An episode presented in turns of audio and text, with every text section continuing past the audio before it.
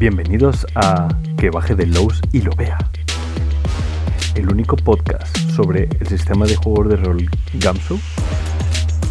Para gente que ya sabe lo que es el sistema de juegos de rol Gamsu, pero quiere saber más sobre el sistema de juegos de rol Gamsu.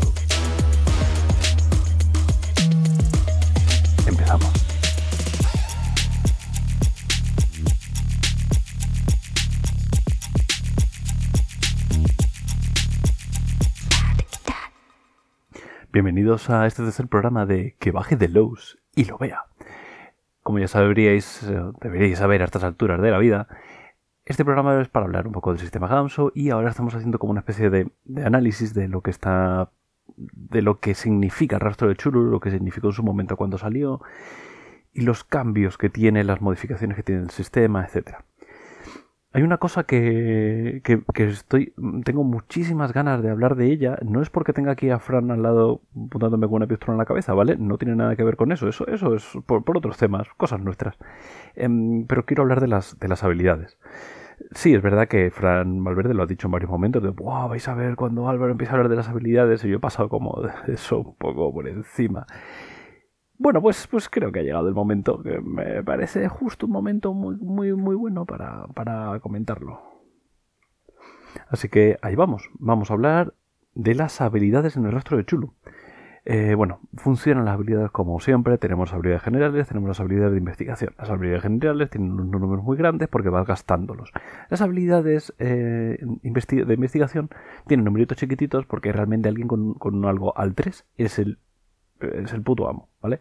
O sea, aquí en ese sentido el, tema de ser conocido no lo lleva más bien las profesiones el crédito, pero, pero tú puedes simplemente decir, mira, yo tengo esto al 3, yo soy biólogo que me conoce todo Cristo en, el mundillo de la biología, ¿vale?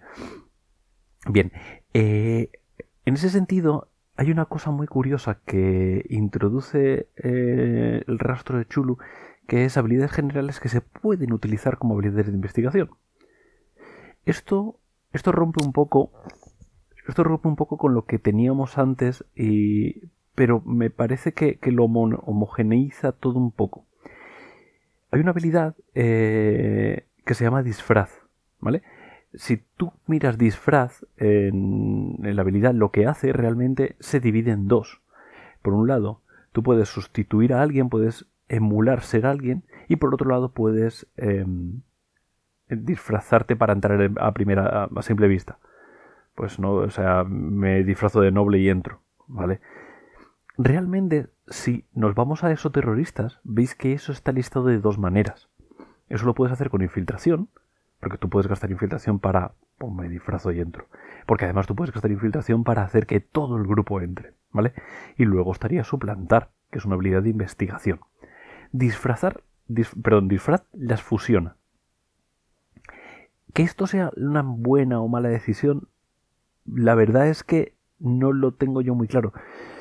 Por un lado me gusta porque eh, fusiona un poco más los dos sistemas. Yo siempre he dicho que son como dos sistemas pegados y esto lo, integra un poco. Hay ciertas habilidades de generales que se pueden utilizar como eh, explosivos, que explosivos en esoteristas siempre ha sido en eh, una habilidad de investigación te quita el momento este de la bomba que va bajando el cronómetro hasta cero, es decir, corto el cable rojo o el azul. Eh, que eso se podría hacer con mecánica, ¿no? Bueno, pues ahora la fusionan y dicen explosivos es una habilidad general y ya está, a tomar por culio. Em, por una parte me gusta, porque hay ciertos momentos en los que me va a permitir hacerlo de una manera eh, más narrativa de, vale, gasta un punto de explosivos y poner los explosivos, y el máster puede decir, no, porque te están disparando, porque tal, tienes que hacer una tirada. Eh, el, poder utilizar la misma habilidad de dos maneras diferentes lo hace menos sólido.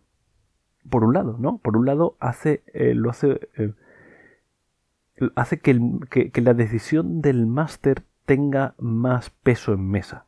Eso es bueno, eso es malo. Todo depende de tu estilo de juego. Eso es lo bonito que tiene Gamsu, que, cada, que el sistema, como va modificándose de un lado a otro, mantiene un poco la premisa base y tira. Entonces es muy curioso que esto exista. Eh, luego, por ejemplo, tiene, tiene cosas eh, un, un, poquito curiosas. Eh, dentro del mundo de las, profesiones te, dice que cada profesión tiene como crédito, ¿no? Pero si tú te lees qué, qué hace exactamente crédito, te dice que crédito puede ir de, de 0 a... No me acuerdo si podías llegar a 0 o si te tenía que quedar en 1, pero bueno, eh, de, de 1 a 8, lo que sea, y que realmente crédito es una habilidad dependiendo del crédito que tengas. Si tú tienes crédito 5 y te gastas 2 puntos, no es que de repente tengas crédito 3. voy a decir esto de nuevo en cámara lenta. Cuanto más crédito tengas, más crédito social tienes. Es decir, más va a confiar en ti la, la, sociedad. No es lo mismo que un señor que no sale de la nada diga que, que los, las élites de Hollywood están matando y violando niños y bebiéndose su sangre, a que lo diga el presidente de Estados Unidos. ¿no? Entonces, el que lo diga uno u otro, aunque estén diciendo lo mismo, que lo, dice con el crédito de su, de, de, su, de su cargo o de, o de su perfil público, mejor dicho. Eso hace que cuando yo gaste crédito, lo gasto como si tuviera crédito 8, crédito 5, crédito lo que sea, aunque yo vaya gastando la reserva y vaya bajando. ¿Vale? No al bajar, simplemente es que pues me estoy flipando y estoy aprovechándome de mi posición en esa, en esa partida concreta. Entonces el crédito se va gastando, como cualquier otra habilidad de investigación. Pero no significa que vayamos a, a a bajar el crédito y de repente me empiecen a, tratar como un vagabundo porque ya tengo crédito 1 y me he pulido todo el crédito que tenía.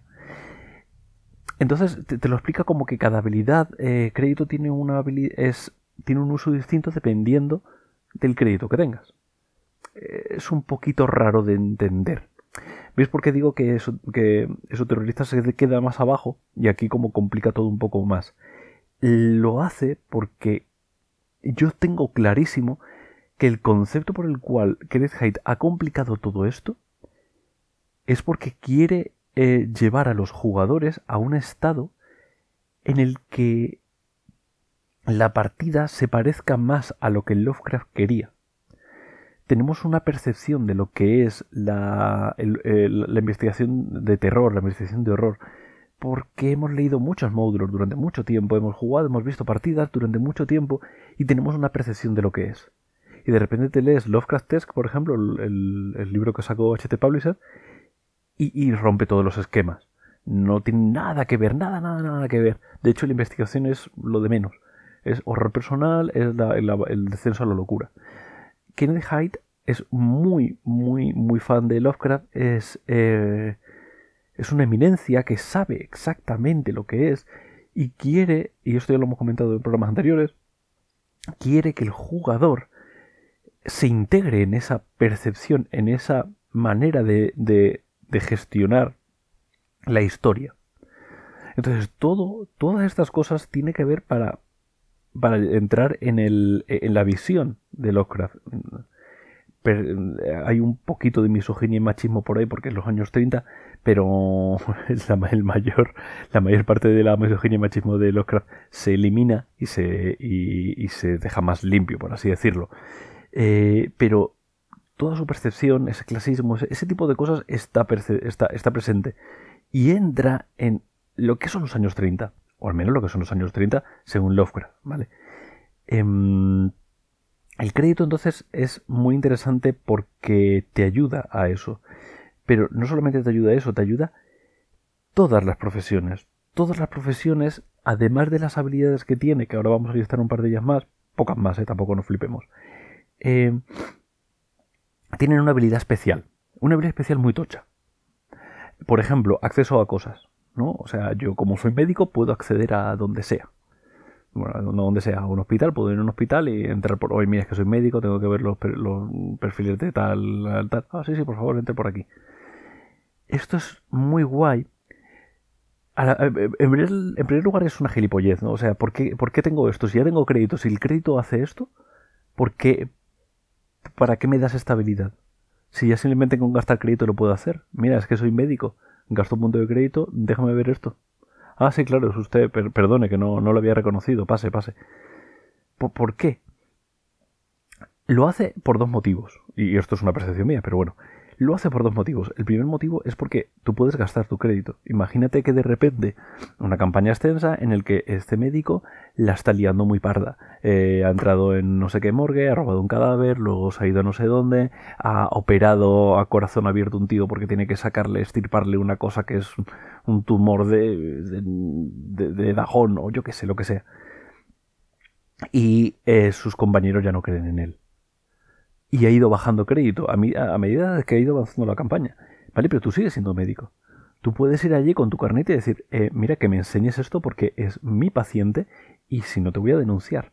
Entonces, el mero hecho de, tener esto eh, ajeno al crédito permite, en primer lugar, para fliparte, el decir, bueno, pues yo quiero narrar cómo mi médico se va yendo cada vez más a salir de la medicina convencional, empezar a explicar otro tipo de cosas, no sé qué, no sé cómo, bla, bla, bla, bla, bla. Y por otro lado, em, te permite, en cualquier caso, independientemente de cómo haya ido la partida, que esa, que esa habilidad no se pierda. ¿Vale? Eso sería lo primero. Pero lo segundo, y que me parece muy interesante, es que le da una habilidad muy pepina al jugador para que el jugador diga, uy, bo, se va a cagar el máster. ¿No? Porque si yo muchas veces eh, cuando el sistema te permite una cosa que tú consideres muy cheta, muy muy muy muy, muy pasada, ¿sabéis lo que es nerfear? Nerfear algo es nerf las, las pistolas de agua nerf eran muy famosas, pero eran muy bestias. Eh, eh, sacaron al mercado una pistola que disparaba muy lejos y hacía cardenales. O sea, me hace mucha gracia me imaginar a los niños dándose de hostias con eso y, yo que sé, creándose hematomas y teniendo que ir urgencias y de todo. Soy así y me hace gracia. Eh, Nerf sacó al mercado una pistola de esas y, y, claro, era tan potente que, que era un peligro. Era un peligro, entonces la retiraron del mercado y sacaron otra que era menos potente. ¿Para qué sacas algo que no es menos potente? Pues para no matar niños, ¿no? por lo que sea el término nerfear se utiliza a eso, a coger una habilidad, un algo, una mecánica y hacerla menos poderosa. ¿Por qué? Pues por la razón que sea. Normalmente es por equilibrar. Eh, nerfear se utiliza mucho, sobre todo en el mundo de los videojuegos, en donde hay que nerfear a este tío porque nos ha metido una paliza de la hostia, ¿no? En un juego uno contra uno, o todos contra todos, en el cual de repente si hay una hay un personaje que es muy, muy, muy, muy tocho, eh, hay que nerfearlo, hay que quitarle, eh, porque, porque rompe el equilibrio del juego. Hay muchas habilidades eh, asociadas a profesiones que si tú las ves dices, uff, qué burrada esto debería ser nerfeado. Entonces, ¿por qué? ¿Por qué esa sensación? ¿Por qué no lo nerfearon y ya está? Porque quiere que el jugador lo tenga claro. Quiere que el jugador se quede con menuda burrada tengo eh, con esto, cuando la use se va a cagar si yo tengo esa percepción de ciertas habilidades, voy a intentar que toda mi, mi estrategia como jugador pase por intentar utilizar eso. Y, me, y entonces va a convertir a un personaje, a un jugador Munchkin, lo va a convertir en un jugador que interpreta. Porque tú vas a tener que interpretar. ¿Entendéis? Lo de, eh, de, nuevo lo de mecánicas y, y, dinámicas. O sea, yo genero una mecánica que crea una dinámica en mesa si yo hago que las profesiones hagan que tengas que involucrarte más en el rol de tu personaje, es mucho más tocho. Eso, eso ya de por sí ya me parece muy, muy, muy guay. Pero volviendo al tema de las habilidades, eh, bueno, perdón, vamos a quedarnos un momentito más en el tema de las profesiones. Hay, además de acceso a las cosas, hay usos extensos de ciertas cosas y contactos muy locos gástate puntos y de repente, vale, pues eh, tienes el diletante, por ejemplo. O sea, gástate puntos y de repente no es que tú sepas de biología, es que justo en la estación en la que estás hay un el sobrino de tu no sé quién que es un, un eminente biólogo y le llamas y está ahí. Al fin y al cabo es lo mismo. Es coger, una es coger un, un personaje y darle un trasfondo que tenga que ver con diletante, ¿no? Y luego usos extensos de ciertas habilidades. Eh, por ejemplo, es muy gracioso el tema de las del, de los de los criminales. Los criminales tienen una eh, tienen eh, su habilidad es que pueden sumar después de tirar en, en, tiradas de, de, de comprobar si me están siguiendo, básicamente. O sea, si, estás tan paranoico porque eres un criminal que, estás como, eh, como que tienes más facilidad. Por lo tanto, yo primero tiro, si no necesito el punto, pues ya está, no lo gasto y ya está. Son cosas muy tochas que modifican mucho la manera en la que yo voy a jugar. Porque obviamente si yo me tengo que colar en la morgue con un médico, voy a tirar de mi habilidad y ya está. Pero es que si lo voy a hacer con un carterista, voy a colarme. Por mucho que yo pudiera hacerlo porque tengo los dos puntos en biología. Y podría gastarlo y decirle, mira, tío, yo, yo, yo entro. O burocracia. Venga, gasto burocracia y les eh, falseo algo para decir, no, mira, que sepas que tal. Estas cosas molan un montón. Una de las, de las cosas que me parecen muy, muy graciosas también del, apartado de, profesiones es el tema de, de, los, de los huequecitos de texto, ¿vale? Hay un huequecito de texto que habla del periodismo amateur. Habla de los periodistas, cómo interpretar un periodista, no sé qué, tal, de profesión. Y ahora te, dice, oye, que sepas que existe el periodismo amateur. Y el periodismo amateur, si tú no lo conoces, no lo usas pero te integra en la ambientación, porque existe un perfil que a día de hoy sería como el bloguero, ¿no? De alguna manera este que se flipa y, te escribe fanfiction y luego te escribe una columna de opinión y luego de repente va a un concierto y te explica cómo fue la crónica del concierto. Y es muy amateur, no tiene los, los perfiles no tiene nada que ver con, lo otro. Y aquí en ese sentido los periodistas amateur tenían como, como una suscripción, bueno, era, era, un perfil un poquito diferente, pero sería se percibiría un poco como el bloguero a día de hoy. Esto te lo integra dentro de la profesión porque te modifica las habilidades. ¿Quieres ser periodista amateur? Vale, pues ahora tienes esto, esto y esto. Y trabaja con esto. Y que sepas que Lovecraft hizo esto. Eso está muy guay porque lo que hace es que eh, cose las profesiones alrededor de la ambientación, alrededor del, marco de campaña, que no hemos hablado mucho del marco de campaña, hablaremos en el, futuro, lo cose alrededor del marco de campaña de, la precesión de años 30, etcétera, etcétera, etcétera, etcétera, y te permite eh, crear otro perfil porque tú cuando piensas en el periodista piensas en el típico tío con un sombrero que tiene una carta blanca encima en, el, eh, en el cinto del sombrero que pone press y que va y dice, Inspector McBride, ¿qué nos tiene que decir de los mendigos que han aparecido muertos en el lago del... Eh, es ese tipo de perfil, pero de repente llegas con el periodista amateur y es un tío que no puede estar ahí porque no tiene, tiene que, no, tiene permiso de prensa, tiene que ir al policía a la puerta de su casa y decirle, oye, ¿qué, Y el, policía, ¿pero qué haces esto aquí? ¿Pero tú quién eres? Venga, toma por culo, no te va a tratar igual, tienes, tienes crédito mucho menor.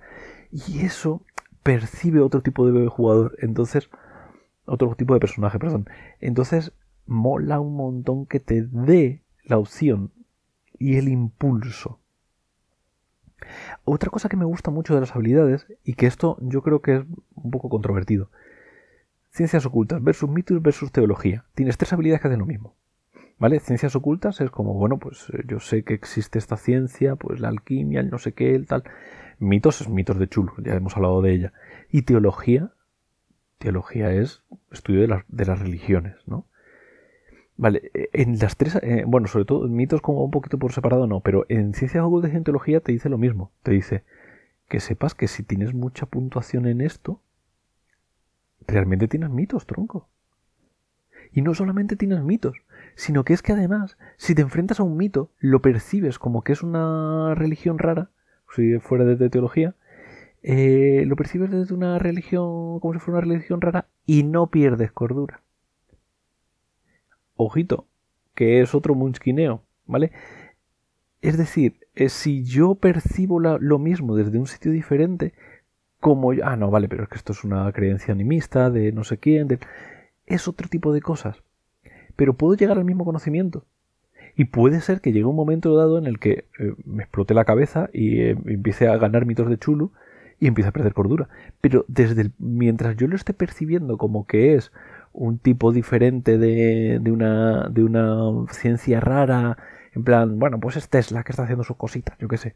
Em, no pierdo cordura porque entra dentro del universo humano. Puedo perder estabilidad porque van a matar ahí a, a un señor, pero, pero no voy a perder cordura. Esto es un munskineo Y esto genera tipos de personaje. Todo lo que mola son habilidades que, que sean como... Jo, es que me apetece hacerme un cura, tronco. Me apetece hacerme un cura que trabaja para el Vaticano buscando milagros. Y soy el tío que va a todos los sitios a percibir si esto es un milagro, si esa virgen, esa estatua de la Virgen está llorando o si es simplemente un truco óptico. Y yo soy el que voy de sitio a sitio buscando esto. Y tengo una teología de la hostia. Y de repente llego, no, es que mira, aquí la estatua de la Virgen está llorando. Y ves que la estatua de la Virgen tiene tentáculos en vez de boca. Y ese tipo de personaje es muy interesante de jugar. Y como es muy interesante de jugar, te genera un, un concepto alrededor de una habilidad. Por eso muchas de las habilidades son diferentes. Es muy interesante. Por ir terminando, vamos a hablar un poquito de, de una habilidad. Vamos a hablar de una habilidad que me encanta, que se llama sentir el peligro. Dentro de las habilidades generales hay una, mm, hay, hay una habilidad que, que básicamente es, el, todos habéis escuchado. Yo, este truco ya lo he utilizado tanto que ya no tiene, no tiene, mm, no tiene uso en mi mesa, ¿vale? Pero ¿sabéis el típico truco este de, de Master en el que ves que tú, los jugadores están charlando, están pasando de la partida, se la suda todo, le dices a uno, oye, déjame tu ficha un momento le miras su ficha, coges debajo, detrás de la, de la pantalla, tiras los dados y dices, eh, quítate dos de atletismo. ¿Cómo? No, no, que, no, no, no, cosas mías. Entonces de repente le tienes en tensión. Eso, eso a mí ya ha dejado de funcionar en mesa porque lo he usado tanto que mis jugadores es como, venga, que sí, que vale, que tienes razón, que estamos un poco pasotas, venga. Em, pero no genera tensión sentir el peligro lo que hace es que ese truquito de máster lo convierte en mecánica. Es decir, de repente, entre no sé dónde, está todo, todo parece perfectamente bien. Eh, tiras sentir el peligro. Y de repente todos hacen. Y uno grita, ¡saco la pistola! bueno, uno, es Fran. Em, eh, sentir el peligro, entonces, es una habilidad cuyo uso es poner en tensión a los jugadores. De hecho, dentro de la descripción de la, de la habilidad te dice que esto sería como el, eh, la, la, equivalencia más, más, rápida, más evidente, es la de tengo que jugar eh, esto, eh, estoy viendo esta película y de repente hay música inquietante. Y no pasa nada, el tío sigue en el mismo pasillo, pero de repente hay música inquietante. Y si hay música inquietante, el tío, tú ya como espectador estás como, uh, uh, uh". Eh, hace una eh, diferencia entre el espectador y el personaje, ¿no? Y eso es lo que consigue sentir el peligro. E incluso si falla la tirada, el tío em, se le está yendo la olla. Porque dices, a ver, haz una tirada y como las tiradas son abiertas, te lo dice la propia habilidad, como la tirada es abierta, tú, ah, has sacado un 1. No, no, no ves, no ves nada. El tío está como, ¿cómo que no veo nada? Eh, me has dicho que tiene sentir el peligro. ¿Qué me estás contando? Y a tu lado hay uno que está diciendo, yo he sacado un 8. Dice, ah, sí, sí, tú, tú, tú sí sientes algo. ¿no? Sentir el peligro al final es eso, es como algo en las tripas que te dice algo va mal. Algo va mal, algo va mal. Esto, generarlo como una mecánica dentro del juego me parece súper guay. Y más para generar eh, investigación de horror. Con esto terminamos por hoy. Eh, no vamos a, adentrarnos mucho más en, en todas las habilidades. No tiene sentido hablar de todas las habilidades, pero veis que hemos percibido muchas dentro de un campo de, un marco de campaña que ya, como he dicho, ya hablaremos en un futuro. pueden cambiar las habilidades. De hecho, en Cazadores de Libros de Londres cambian bastante las habilidades porque cambia mucho el tipo de personaje. Ya lo veremos. Eh, pero bueno, en cualquier caso, aunque nosotros lo veamos o no lo veamos, lo importante es que baje de Lowe's y lo vea. Muchísimas gracias a todos y hasta la siguiente.